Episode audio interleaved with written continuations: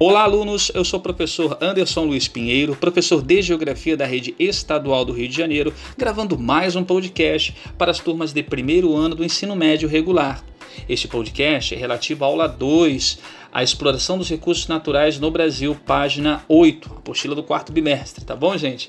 Busque o melhor horário do dia, uma posição confortável, para que você possa se apropriar desse conteúdo melhor, tá bom? Não entendeu? É só ouvir de novo, beleza, gente? Então vamos lá. Olha, na, no áudio, no podcast, na aula anterior, nós tratamos do conceito de recursos naturais, o que, que é, para que, que serve e tal, essa coisa toda. Só para esse áudio fazer mais sentido, dando uma recapitulada, lembrando que uh, os recursos naturais eles estão presentes em tudo que utilizamos, tudo, nas nossas roupas, se tomamos um remédio, um transporte que pegamos, é, os objetos de lazer, de ferramentas de trabalho, tudo vai ter um metal, vai, vai, ser, vai ter um derivado de algum produto agrícola, tá? Então, até para a produção de energia, energia elétrica que está te iluminando agora, está movimentando de repente o ar-condicionado, o ventilador, que abasteceu esse celular, esse computador que você está me ouvindo, é energia que pode ser produzida a partir dos recursos naturais, como o vento, o sol, a água, o carvão mineral, derivados do petróleo, tá bom? Então, olha só, o recurso natural, ele é importante até para o desenvolvimento social e econômico dos países, né? Só que essa distribuição internacional no mundo desses recursos naturais não se dá de uma maneira igual, né? Se dá onde o acaso, o destino determinar. Alguns países contam com uma grande variedade de recursos, outros não. Tem, é, tem uma boa disponibilidade de um, dois, três itens, né? Isso é ruim para os países. Países do Oriente Médio, por exemplo, vamos citar aí Arábia Saudita, é, Irã, Iraque. Eles têm uma, é, uma grande oferta de petróleo, eles têm abundância no território deles de petróleo, petróleo de boa qualidade, exportam para o mundo inteiro, ganham muito dinheiro com isso. Só que solo agricultável, solo para agricultura, eles não têm. Por isso a agricultura lá tem que ser altamente moderna, né? tendo em vista o clima que não é favorável, o solo que não é favorável. Tá? A disponibilidade de água para eles lá também não é como em outros países. Tá? Enfim, então alguns países, não só do Oriente Médio, eu peguei esses como exemplo, mas tem outros que têm carências de outros, de outros recursos naturais. Tá? E o Brasil, professor? O objetivo desse podcast é falar dos recursos naturais no Brasil.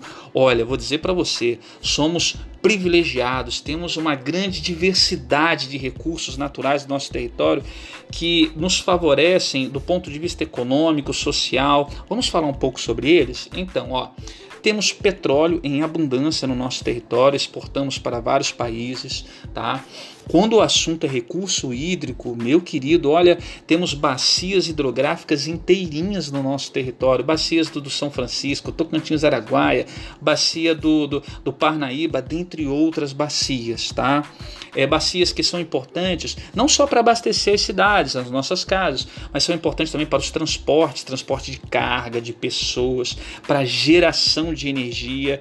A, a principal forma que utilizamos no Brasil para produzir energia elétrica é através das né? represar as águas no, nos rios. Tá?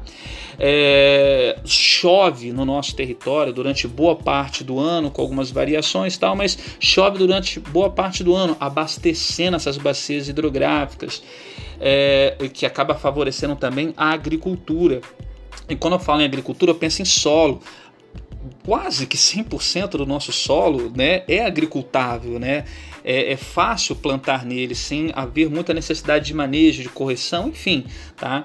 Então tanto que são, somos campeões é, no mundo de, de, na produção de alguns gêneros agrícolas. Quando o assunto é soja, quando o assunto é milho, cana-de-açúcar, café, somos campeões na produção desses e de outros gêneros agrícolas, graças à oferta, à disponibilidade desses recursos naturais, tá bom? É, floresta, é, temos a maior floresta tropical do mundo, com uma rica biodiversidade que nos favorece do ponto de vista social, econômico também. Metais, gente, não posso esquecer de falar de metais.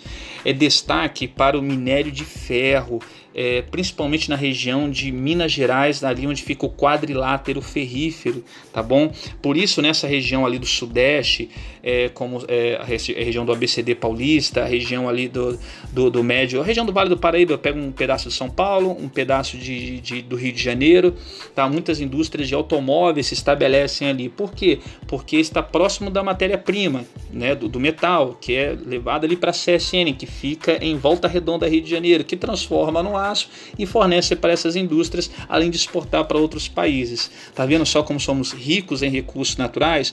Agora eu queria destacar o seguinte: a exploração, a extração desses recursos naturais no Brasil nem sempre se dá da forma correta. Tá? Precisamos ficar atentos a isso. A, a floresta amazônica, é, a, floresta amazônica que está presente não só no Brasil, tá? ela se expande, ela não está restrita, ela avança para, para a Colômbia, para a Venezuela, para a Bolívia, dentre outros países ali vizinhos nossos. Tá? Mas a floresta amazônica, por conta do avanço da agricultura e da pecuária, pede perde porções do seu território significativas todos os anos. Tá? Então é preciso combater, incentivar uma exploração mais racional. O bioma cerrado ali no centro-oeste brasileiro, sobretudo no centro-oeste brasileiro, vem sofrendo muito com o avanço da agricultura. É, os rios brasileiros, então, né, vide os acidentes que ocorreram recentemente em Minas Gerais por conta de uma exploração é, que poderia ser feita de uma maneira né, mais racional, mais planejada, vamos dizer assim. Né, e o, o Rio Doce, por exemplo, lá, aquele desastre ambiental, enfim é, a exploração dos recursos naturais elas podem ocorrer, né, não precisa cessar, mas elas precisam se dar de maneira, né, de maneira planejada. É preciso pensar essa exploração para que os ambientes sejam preservados, as sociedades futuras não sejam prejudicadas, a flora e a fauna sejam respeitadas. Tá bom, gente? Abraço para vocês, espero que vocês tenham gostado.